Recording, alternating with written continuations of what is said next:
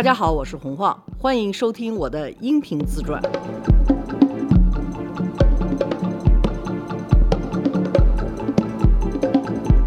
罗叔好，大家好，这第几期了？罗叔，第十期了。哇哦，好快呀！是，时间过得真快。咱们前期算过，差不多一期一年。什么？一期差不多就是您一年的真实时光，所以祝您长命百岁啊！长命，所以祝您长命百岁。咱们怎么这个播客播的？我刚才想说歪打正着，完了之后说不清楚，说歪打正着，嘴瓢嘴瓢，太激动。怎么回事啊？可以录一万期哈。嗯，给大家科普一下，那个字真的念着。歪打正着，着。对对，这是清朝的一个小说。嗯啊，《姻缘录》里面出现的，而且跟中医有关系，就是一庸医给人开了一庸药。结果居然把那人给治好了，从此“歪打正着”这个词儿就流传于世，还跟中医有关系。对，哎，你看，刚才我们俩就说中医来着呢。其实我在讲我后来怎么样跟我们那法国老公认识的，对吧？对，前期呢，您埋了一东西没讲完啊，就是跟谭盾先生的爱人。哎呀，真的是特别遗憾的一件事儿。我这辈子，我特别认可我自己做错了。跟人家交恶了，而且这个错误是我的，大家听我忏悔一下吧。对，这非常罕见啊！幻姐完全认为自己是有问题的。我经常认为自己有问题，但是我从来不会承认完全是我的问题，或者有的时候知道是我的问题，我也觉得我可以赖在别人身上。没有这个这个事儿是这样，这不我有一个朋友，他现在也是做投资的，他那个时候呢就在中国投资。我先给你们讲一个他的故事吧。这个我这朋友呢是一个美国人，但是他是一个特别热爱中国的，因为他经常在中国做买卖啊。他做投资的嘛，上不上就几个亿啊。刚开始我是导证件的，在 MG Services 就特别稀罕那种做贸易的人，一单货就能做个小一百万美金的那种感觉，我就觉得太牛了。然后我碰见安伟峰之后呢，安伟峰就看不起我这个。觉得差不多一百万美金一单就算是大单子。他说：“你这个叫什么？你一天小打小闹。”我就觉得啊，这还是小打小闹。他说：“你就应该搞投资，投资没有几千万上亿是不行的。”我说：“哦，还有这么大买卖？”记得我跟他有一天晚上特别晚了，在那儿聊天那个时候我已经跟法国人好了，已经比较接受法国人那种比较浪漫的生活习惯。我觉得婚姻是不靠谱的。婚姻里头要求所有人忠诚于对方也是不靠谱的。法国人那一套就是有一个游戏规则，大家都能出去玩儿但是你要做到一点，就是你要保证打死了也不能承认。这个实际上是对对方的保护，你知道吗？就是对不起，不是你笑那么认真的看着我，我以为要说啥。是很认的，打死我也不说，是吧？这就是爱情的真谛了。这爱情的真谛就是说，你跟一个人结婚，你要保护他，在你出轨的时候，这个内疚你就自己扛，不要让他知道，不要让他知道，然后保护这个婚姻，因为你要让他知道的情况下再去扛，这是很难的一件事儿。所以你必须必须要做到非常非常的 discreet。你对时间管理要是一个大师，就这么说吧。还有其他的管理，你自己去想吧。我跟法国人好了以后，我觉得法国人是很尊重这个游戏规则的。从宫廷的那个时候开始，就没有一个皇帝可以说没有情人的，他们就很承认这个。我觉得这很好啊，因为我本来就不怎么太相信婚姻。我那个时候呢，就跟我的这个美国朋友说，那美国人是特宗教的，就特假正经的那种。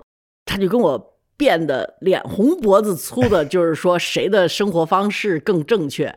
我们吵架吵到半夜三更，然后他跟我说：“你还有一个观点，我觉得不正确。”我说：“怎么？”他说：“你不好好挣钱。”我说：“什么叫好好挣钱？”他说：“你知道，对我来讲，钱本身不是他的目的，资本是能改变社会、改变人的命运，甚至能够帮别人改变命运的。”他说：“我喜欢运作资本，就是因为我能够用资本把这个社会让我希望的方向走。”哎，当时我被他一棍打昏了哈，因为鄙人对资本家向来没有什么特别好的印象。对，我说：“哎，这资本家还可以哈。”后来我说：“哎，你这一点我倒是可以。”他说：“那我带你做做资本吧。”我说：“好呀。”他就看我那些都是小买卖嘛，然后他就问我说：“哎，那你跟我推荐一下中国有什么项目吗？”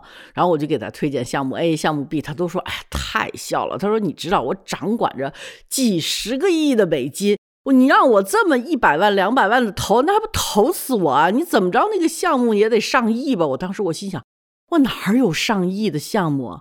他有一次跟我到中国来，就跟我说：“嗯，我听说首钢要卖。”我说不会吧？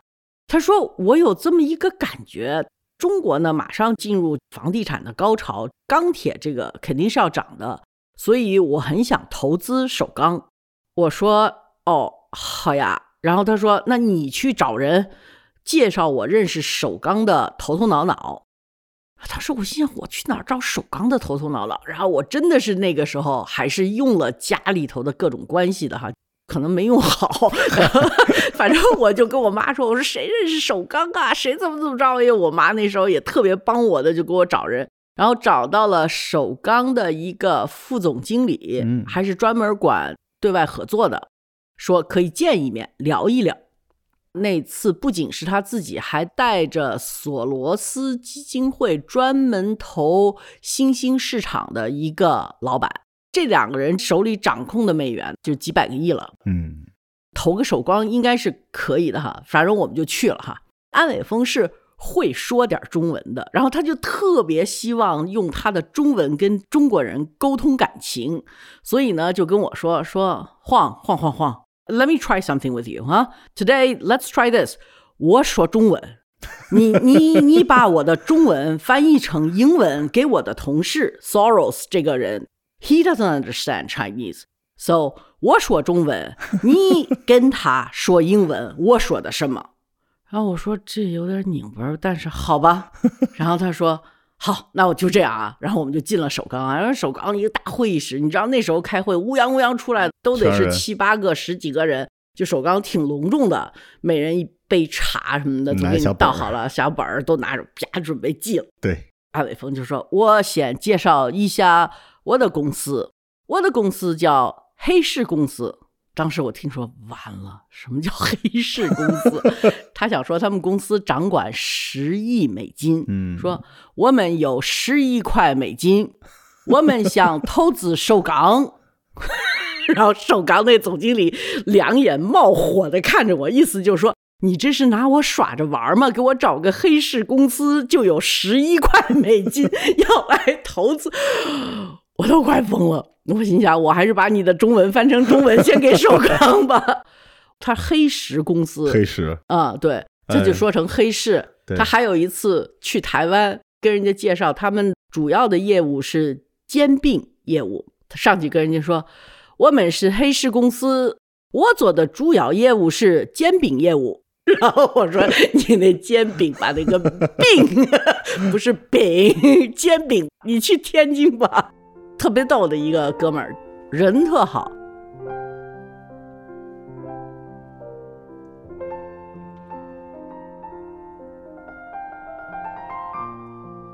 安伟峰那个时候呢，他就跟我说，我在美国啊投了特别能干的一个中国女生，她自己要做一本杂志，叫《Look Magazine》，是时尚类杂志，因为他就瞄准了说，将来时尚在中国是一个大的风头。他找了一帮人，就投了这个杂志，而且呢，安伟峰那儿他也投了。这个后头还有一个故事，我就不讲了。他就觉得这个杂志就一直在亏本。这个杂志就是黄靖杰做的，《谭盾的夫人》。嗯，真的很难赢的，做这种平面。他那个时候编辑部在美国，发行和广告销售在中国，那等于你是在最高成本中心做内容，在最低。销售价格的市场做销售，所有的杂志的内容都要送到中国来做终审啊改变，所以等于就是说，他中国订的稿子要快递到美国，美国的稿子再快递回中国要终审，终审完了之后再快递到美国，再从美国快递到深圳，完了之后开始印杂志，就光快递费就能弄死你。这个杂志呢就老赔钱，想让你呢帮我去看一看我这个投资，你看怎么样？你能不能帮他做点什么事儿啊，什么之类的？我们就这样认识了。我认识小雪也是因为黄静杰给介绍的。香港的那个电影公司叫什么来着？是什么和？嘉禾还是泰禾？好几个。那个时候，小雪是在那个电影公司当经纪带艺人。他说：“哎，我们还有小雪，然后他给我们拍片子，组织艺人。所以作为一个 freelance 的内容制作者，是这么认识的。后来黄金杰他在美国，但是他每个月或者每两个月会来一次中国，因为他是主编嘛。嗯，记得为这事儿，我还找过朱伟，三联生活中观原来的大主编朱伟。那个时候黄金杰想雇人给他当编辑，朱伟是一个文绉绉的有上海口音的文人。”朱伟狠起来的话吧，也挺狠的。黄俊杰就跟我说：“画儿，你看你在这儿做着投资啊，什么你也不能全不管。”他说：“我真的需要在中国有一个好的编辑，尤其是文字上面的编辑。”哦，我说那行吧。然后那时候我不是在三联周刊写点小专栏啊什么的，就认识了朱伟。记得我请朱伟吃饭，朱伟说：“你请我吃饭干什么？”然后我说。朱伟啊，有件事儿求你。我说我们这不是有一本时尚杂志叫《Look》吗？想求你给我们推荐一个编辑，文字要好一点。朱伟说：“你们这破杂志还要文字好的编辑，算了吧。”然后我就特别受打击。我说：“什么叫我们这个破杂志？就你三联需要写字的人，我们就不需要写字？”他说：“你这个不是就是给小姑娘看一看衣服啊什么的？呀呀，谁去啊？啊，会写字的人有人去吗？”我就觉得特别受打击，当然的的确确推荐了好多文艺女青年过来都不行，人家就觉得这什么破杂志看不上，对，看不上，人家都是冲着三联去找他的，往这边推根本不行。后来黄景杰说：“那你来吧，我有时候就给他们写点稿啊什么的，就这么搭着。”后来呢，就碰见他的钱就又花完了，在这之前已经花完过几次钱，然后他们所有的股东刚开始钱没了，股东往里头凑。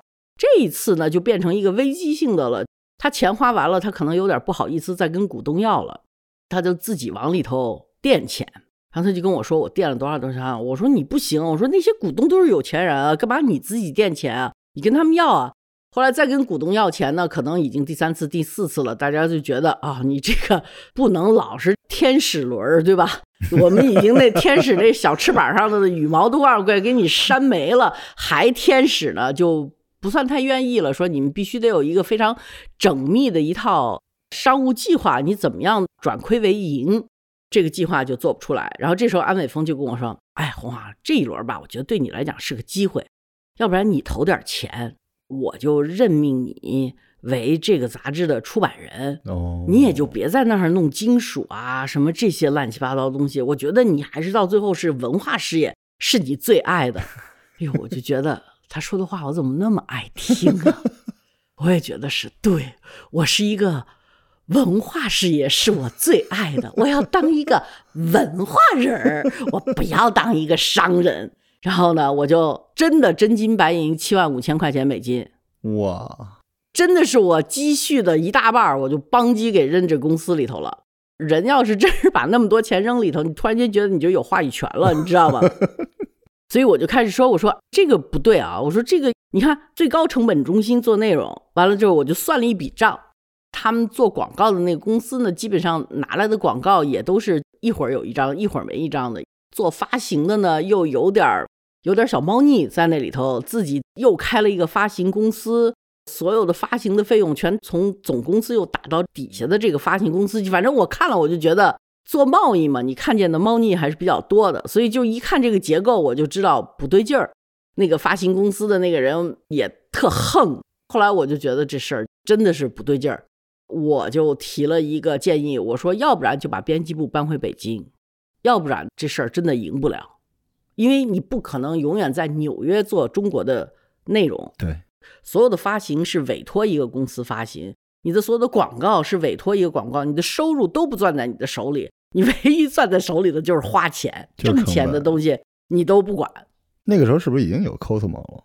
我们碰到的危机也是因为 Cosmo 就在我们办的时候就出现了，嗯，横空出世。那个时候北京高档次的百货商店就只有燕莎，嗯，我就记得我去燕莎的时候，看见燕莎前头一个摊儿上头挂了一圈 Cosmo，当时我心里头就咯噔一声，我觉得哎呦这下有点要崴，竞争对手有点大，嗯，就急了。跟所有的人说，我说这个不行啊，咱们得要那什么。但是那个时候我没有什么融资的概念，就是说啊，我们有这什么的，大家是不是狂投一笔钱，我们也去做市场什么的？没有，我们就想着就是说投点钱，我们能做下一期刊就不错了。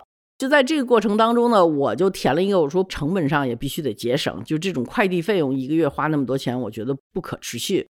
我就建议黄俊杰搬回北京，不搬回北京，那就换一个主编，比如我。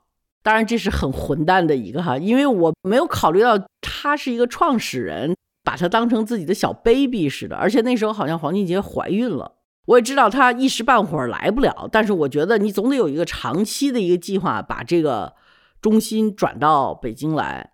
黄大仙儿，我们那时候都管他叫黄大仙儿，因为他挺仙儿的，人特漂亮。大仙儿就急了，觉得我是釜底抽薪。篡党夺权，就为这事儿，他也彻底的生气了，就掰了，跟我们的中方合作伙伴说，他走了，如果中方要继续合作的话呢，那就继续合作；不愿意的话呢，就可以帮他一把，难为难为我。这事儿是我不对，我先出的手，我先亮的刀，对吧？我是说，你要不然生完孩子搬回北京来，要不然你就别当这主编了，我来当这主编，因为我不承认你在。纽约能够把一本中国杂志办好，他那样的那个回首呢，就是说，反正中国合作方刊号方是我的朋友，你去找他们吧。然后我就发现对方就不给我们批，因为我们所有的内容拿到中方去，中方要签字了，我们才能出蓝纸嘛，才能去印刷厂嘛。中方就非常久的拖延签字，快要误了出刊了。然后我就去找他们，他们说听说你跟黄继杰掰了，我说对。他们说这样吧，因为黄小姐也没少为这个杂志费心，她自己也在里头，刚开始原始股也投了钱。你们能够出十二万还是十五万美金还给她，我们就接着合作。但是如果你们不做这个的，我们作为黄俊杰的朋友，我们坚决不跟你们合作的。在商言商也不能这么来吧？中国人的这种义气是肯定在的，因为他这是一个人脉关系问题，他的人脉关系是。黄继杰那边的，所以就跟我说啊，然后我就又开始有找人了。哎呦，这一圈的找人，就找到对方出版社的这个人的上司，跟他打招呼。那个时候我就知道，在中国办事儿，这个人际关系的重要性。而我对之不喜欢，就是因为那个时候吧，就真的是连后来我再去跟他谈，我说这个不可能的，因为我们总共在账上都不到五千美金了，连工资都快发不出来了，怎么可能给他十几万呢？这公司没有这个钱。啊，董事会也不会同意啊。董事会当然不会同意了，因为董事会说你要不然就别干了呗。这都犯法了，这怎么能这么玩了？那那个年代可能就是这样了国情。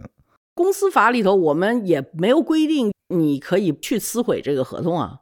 他那个时候他撕毁这个合同就撕毁合同，因为那个合同就是很简单的，就所有的那个时候在办刊物的合同都是凭的就是交情。但他依然是股东啊！他不是股东，他就是合作方。所有的这些外国杂志到中国来运作的，除了时尚，他们都是跟中国的某一个出版社合作，然后呢，某一个刊号由。外方的广告公司来操办代运营，然后呢，每年呢要给他们交一个管理费啊，管理费啊什么之类，你明白吗？那人家说我不想让你管这本杂志了，不也就不想让你管了吗？这是简单的雇佣关系吗？这也不能。对啊，这也就是哥们儿关系，哥们儿谁跟谁哥们儿的问题。我那个时候是很要强的，我就。拖了无数的人，这回我妈是管不着了。我妈就觉得我做杂志就是一个特别不靠谱的事儿。你又搞什么东西乱七八糟，你就算了，别跟安飞闹。我说不行，我这个一口恶气，我必须那什么。然后我呢是真的找着了那个出版社的老板的老板，因为他是国有企业。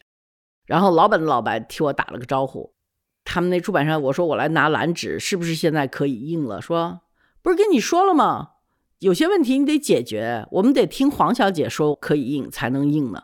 我说你们这样不好，合同是你跟我们这边的公司签的，你不是跟黄小姐签的。那不管啊，我们就是看人的呀。这样推了差不多两个多礼拜，一直到我找到了人，打了招呼，然后我想我还得去他们那儿拿一趟签字的那什么，然后我就又打这个社长的办公室。打了那电话之后，他的秘书接电话说：“你谁啊？”我说：“我洪晃。”啊，知道了，不就是要印杂志吗？我给你把那东西拿下去。社长批了，然后我再也没有见到这个社长，他也再也不理我。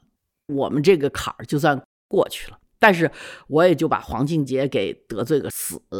这个就是《I Look》杂志的起因。如果，嗯，回到那个时候，大家就是因为这个杂志，其实它的现金流已经断了，我们要想办法把它给救过来。您重新操作这个事儿，您会怎么操作啊？你就把它关了。那是二零零零年，我那个时候不可能有先知先觉，互联网会发展到今天哈，就我没有一个水晶球能看到那什么。但是如果说你要告诉我说我有今天的知识和对未来的这种掌握，我但凡是一个有半点对数据、对互联网有感觉的人，我就把它关了，就觉得其实那个时候我也应该有感觉了，但是我就一点感觉都没有。如果关了，黄老师会更容易接受一点吗？我觉得会啊，就是因为你毕竟不想让自己的孩子被别人抢走，是自己手里面。嗯，而且您当时其实也是投了很多钱，你可不少钱呢，七万五千美金，入股了这个啊，后来被我关掉的杂志啊，好吧，办杂志就是这么出来的。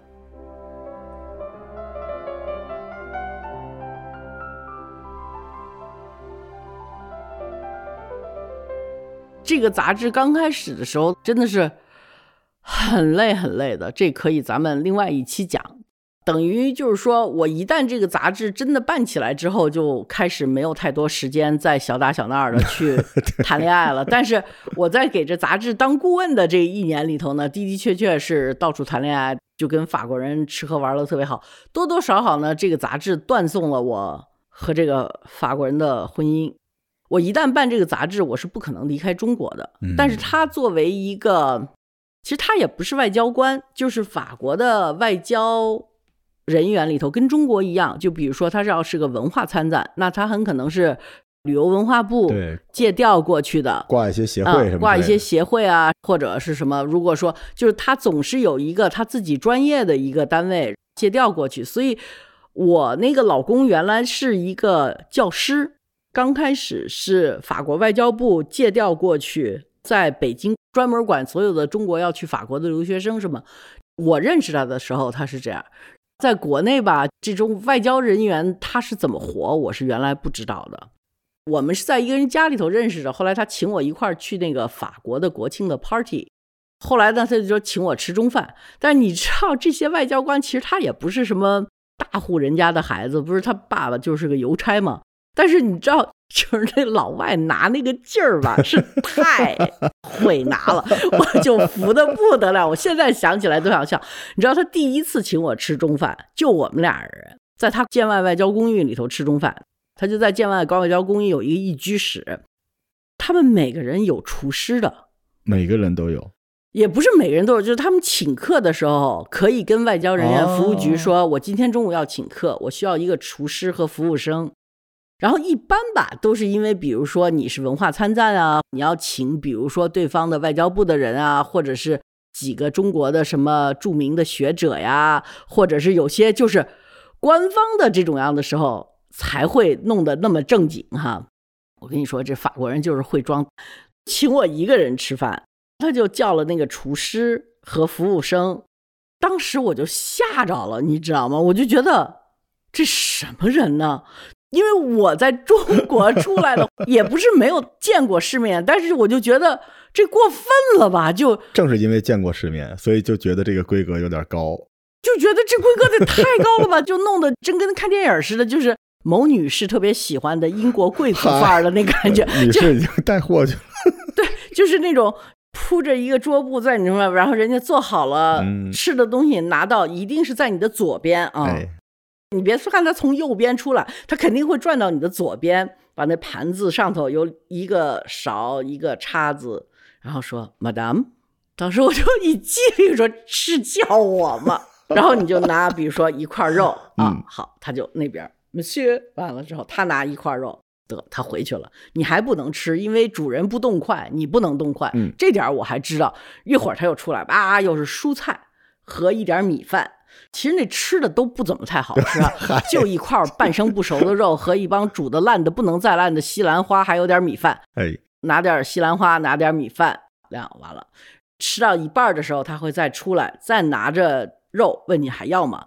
反正就是那个形式感做的足到我简直就觉得，不就俩人吃饭吗？咱俩哪儿吃不行，摊儿不行吗？可能那个年代吧，就因为我们习惯的就是摊儿啊，超级随意的。突然间一下子提到那个规格的时候，一方面是吓着了，第二方面也挺糊弄人的。我必须说，我那个时候也是。很 young 很 naive 的一个人，就觉得 哇，法式耶！应该拿手机拍朋友圈了，不对。他呢，又特别是一个古典音乐的热爱者。嗯，我是不懂古典音乐，但是我就觉得我特羡慕那些能听得懂古典音乐的人，因为我特别觉得他们是有知识的。他的那个习惯呢，就是听古典。他说：“哎，我请你听古典音乐吧。”我说：“好呀。”第一次是做巴洛克音乐的一个大师，叫 William Christie，在欧洲他是非常有名的，而且他做音乐的时候，他那个钢琴都是一个欧洲中世纪时代的那种钢琴，就是有点声音有点沙哑的。嗯，他那次在中国做音乐会是运来了这么一个钢琴，但这种钢琴全是老贵老贵的老古董了，所以运来很不容易的。那个时候是中国人刚刚接触欧洲的什么交响乐啊，什么，其实我们并不知道该怎么样去听，我也不知道哈，它哪儿好，就觉得是个新鲜事儿。中国人那个时候可口可乐也是个新鲜事儿，那我为什么不能听着巴洛克音乐，喝着可口可乐，偶尔的再挤一下我的易拉罐，发出点嘎喳嘎喳的声儿？这不是我们的文化，我们没这习惯，我们就觉得这不都是新鲜事儿吗？我买一瓶可乐。嚼着泡泡糖，我去听巴洛克音乐，哎，我多洋派啊！你没有想到底下观众不多，但是噪音还是挺大，包括什么擤鼻涕啊、打哈欠。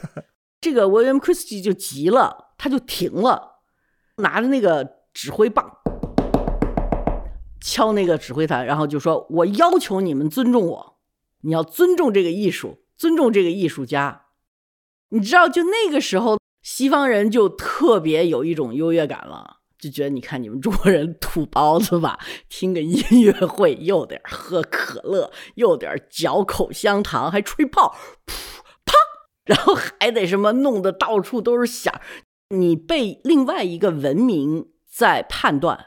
那个时候我就感到脸红，就觉得哎呀，我们真的是啊，没文化啊，怎么怎么着？嗨，那个时候你会觉得特别的。不好意思，自卑。但是现在我想想，那你要是当年要唱京戏，手巾板扔过来，你外国人接得住吗？真的是。你要是接不住，那我们笑话你行不行啊？各个文化有各个文化的规矩，并不一定就是装丫听就肯定是好的。翅膀子听摇滚乐不也是你们的规矩吗？尤其中国的文化，它是下沉的，大俗才是大雅。对啊，所以京剧里边他就是故意要那样。你看京剧，他那个嗓门，包括那个调门是为什么？他就是没有扩音器，他就需要所有人在纷乱的场合下还能听得清楚。他就要做那种与民同乐的，那个是咱们中国文化的一个东西。所以两个文化的方向不一样。对，他们就是要做那种根本不下沉的，高高在上。嗯，但是我必须说，那一次我真是觉得我们国人怎么能够这样，就是非常那种。很严重的崇洋媚外的心情，就觉得哎呀，你看人家外国人啊，怎么怎么着，把这个艺术拿过来什么？所以我就跟法国男友就出去之后，他就说：“你看刚才那音乐会咱们也没听好，我再约你一回，咱们听这个音乐吧，因为这个巴洛克音乐真的很好的。”然后我说：“好呀。”我以为又是去听一场音乐会，结果就在他家，他们家音响是好的哈，然后就放那个音乐，还有放歌剧。他说。你要不要先听歌剧？我说听什么？他说中国人不是最爱听卡门吗？卡门是什么？我说啊，他就更失望了，觉得你怎么连卡门都不知道的中国人？我找的是什么一个土妞？他就说哦，是一个歌剧，但是那个歌剧是用法文唱的。他说一般的歌剧都是用意大利文唱，但这个呢是一个法文的歌剧。我说随便。他说：“那我们先听卡门。哥们儿听歌剧是怎么听？他不是说给你放一段卡门哈，他那碟是四五张碟，从这歌剧的头儿一直听到第四张碟，就像你在剧场里头似的，把这歌剧听完。一幕一幕。第一个碟还没听完的时候，我就坐立不安的我说我得走了，谢谢你。谁能坐那儿听那么长时间？你把我拉到剧场里头去，连看带听的我都坐不住的。那我那时候也年轻啊，才二十多岁吧，就觉得这这这太老古董了吧，所以我就溜了。他就永远用那种欧洲的那种文化来侵蚀我哈。他说：“那咱们去骑马吧。”我现在必须叫他是破向往，什么听歌剧、听古典音乐、骑马，什么上贵族学校。我现在是超级干不起，因为我自己上过这个当。他带我就北京附近的一个马场去骑马，但是哥们儿呢是一个骑马的老手，他曾经是被派到布鲁塞尔，然后他在布鲁塞尔那儿，他自己养过一匹马，所以他是一个爱骑马、爱做这些事情的人。上了马之后呢，那马听他的不听我的呀，对吧？他是一个老手了，我在那个之前没骑过马，马是特别知道你是不是会骑马的，哎，就是你坐在他背上，这个马就立时知道你是一个会骑马的还是一个不会骑马的人。所以我坐那个马背上，那马就开始整我，哎，欺软怕硬。嗯，他怎么整你呢？就比如说那儿有一棵树，他诚心跟那树走的特别近。这样你那腿不就跟那个树干就蹭嘛，就能蹭下去一层皮。他看你已经被蹭的一层皮，那什么，他再往前走，正好前头有一个低一点的树冠，嘣，再打你脑袋一下。马要是真是知道你是一个可欺负的人，可能整人了，他实在不行，踹一个后蹶子，掂量一个前脚，基本上就能给你吓死。对我来讲，本来一个就是从中国去了美国又挣了点钱的那种小女孩，就特自信的，碰见这么一个法国人，就给我打的稀了马花了。同时呢，我又觉得我对这个世界特别好奇，就跟他好了，完全是一种崇洋媚外的这么一种状态。就是因为我给整了三回，你知道吗？又听歌剧，又那什么，最后一次吧，就觉得不靠谱了。你知道老外在北京最喜欢的是哪儿吗？嗯，后海。哦。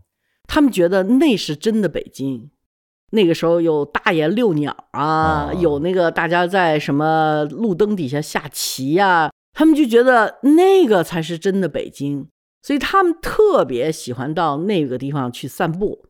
但是那个地方的老北京是最看不惯一个小女孩跟一个老外在一块儿的，因为老北京就说这就是鸡。我呢是最怕去那种地方。尤其跟一个外国男友去那种地方，因为我是北京人，我知道到那地方，人家肯定是指着我的后脊梁骨骂的。他呢就特别觉得那个是最中国、最北京、最有味儿的地方，就非要去后海散步。我记得那是我们第一次吵架，我说我不在这儿跟你散步，我说你那一个老外，你根本不懂中国人的国情。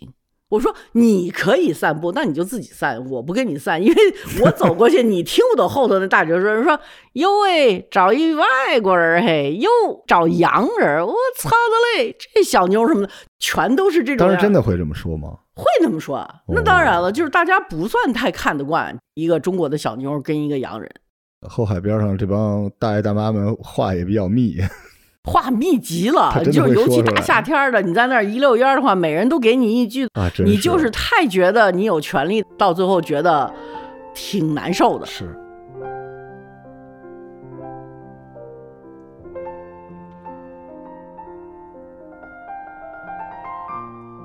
那个时候，唯一这件事在北京实在是不习惯，但是我必须说，我从他身上看到一个特别好的地方，就是他对一个。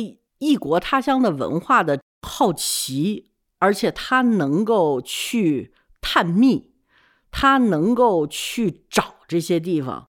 记得那时候他在北京有一次过元旦，他非要去法海寺。嚯！法海寺是在门头沟的一个寺庙，寺庙里头有超级漂亮的壁画，但是没有人知道，也没有人去。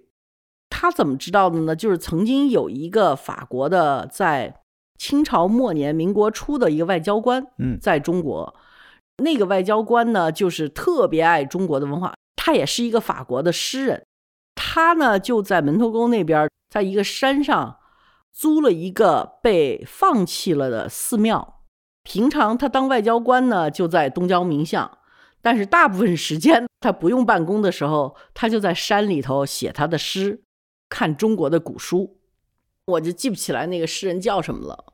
网友们，谁比我更懂法国文学的，可以告诉我。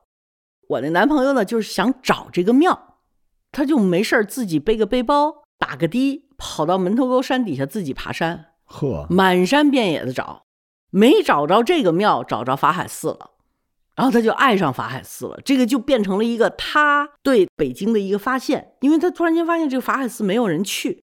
也没有旅游人，也没有任何的什么，然后就他一个老外，他就可以周末经常拿点干粮，完了抱着一堆书就跑到法海寺松树底下坐那儿看一天。我呢是特佩服这种样的人，他的人的那种静和那种沉得下去的感觉，我是真的是非常佩服的。但是同时呢，在我的生活中也是到后来就挺难容忍的，就因为他想把我变成这么样一个人。他有一次就我们快分手的时候，他就跟我说：“他说你知道吗，洪晃，你要是好好的做学问的话，你完全可以写出一些非常好的东西。但是你非去搞一个破时装杂志。”他还是肯看不上我自己，又要当商人，又要做文化人，又要拉广告，又要那什么？你还记得我老说你狗懒八泡屎吗？啊，其实因为我是那么过来的，所以我就知道那狗懒八泡屎挺不靠谱的。到最后哪个也做的不是特别好的，他那个时候就特别看不上，就觉得你完全可以自己好好的再去读个研究生啊，看一个这种东西，当一个读书人，你为什么要在商场上？他是一个法国的左派，而且是那种老左派，就是一九六八年五月在那个巴黎街头扔石头块的那种左派。哎呦，他还参加过法国共产党。这帮人对中国九十年代物质发展，还有二十一世纪初的那种突飞猛进的发展，他们是很有那种又酸又反抗又惊讶的这种样的感觉的。但是他们没有那么一分羡慕。比如说吧，我记得北京那个赛特刚开的时候。就说成赛特是中国第一个什么卖奢侈品啊什么的地方，然后我们就特想去看一眼，就觉得哟，中国又开了一个新潮的百货，不知道有多豪华什么的，就想去看。然后我就记得他跟我说，我坚决不去。他说这种物质消费主义太恐怖了，这是资本主义最恶劣的一个呈现。你们为什么要去追这种东西呢？就太美国了，我不要。然后我说，这就一个百货商场，进去走一下怎么？他说我就不去，我也不觉得你应该去。他不是住的外交公寓嘛？所以我们俩人是散步散到赛特门口。我说我得进去一下，你这法国人就说我不去，你去吧，我在这儿等你。法国人管这种人叫 “baba cool”，他那个时候六十年代是很酷的，但是他现在已经是个爷爷辈儿了，就叫 “baba cool”。然后他就是一个典型的 “baba cool”，也有一点法国人所说的 “gauche caviar”，左派鱼酱。就是说，吃着鱼酱，完了说着各种各样要挽救全世界 穷苦人类的事儿，很白左的那种感觉。对我来讲是一个新的世界观，因为我突然间发现他特别讨厌美国人。当时因为我原来以为哦，西方人都是一致的，然后就突然发现说，这法国人怎么这么讨厌美国人？他就说美国人真的是偏见很大的。他在外交公寓，他的邻居是一个美国人外交官。那个美国人要回家休假，要让他去到他们的公寓里头去给花儿浇水。后来那美国人说：“我不能让你去，还是让我们美国使馆的人特意来。”这法国人就不理解，说：“啊，为什么呀？”他说：“因为我们调查了你，你曾经加入过法国共产党，所以你没有通过我们胶水的政审。”所以他就说：“你看这美国人多他妈的固执，就这么样的大的偏见，这个怎么可能是自由呢？”我就突然间意识到，哦，西方不是欧美，西方就全是一样的。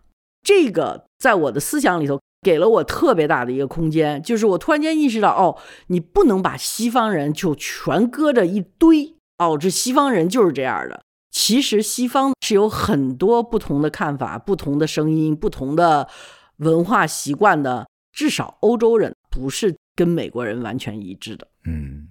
它也是您建立世界多维的其中一角的一个特别重要的一个环节。对啊，不然我就是一个二维的呀。嗯，最后给大家补充一个信息哈，这法海寺真的还挺好的，别都去啊。之前它就是一波关了一阵子，因为它有北京保存最好的壁画。对，而且法海寺是明朝的寺，你在去法海寺的路上，你可能能找到那个我之前做过节目白瀑寺，那是一个辽国的寺，很神奇。那寺挺邪性的，但是都在一条线上。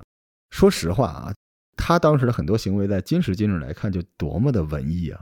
背这个小包，一本书，在北京西边，因为那个时候应该是交通非常不方便。在门头沟的群山里面去找一个庙，哇，真的还挺帅的，是挺帅的。那时候我听着我也觉得特别帅，找这么一个干这事儿的人，什么就觉得特好。好吧，那咱们下期再见，拜拜，拜拜。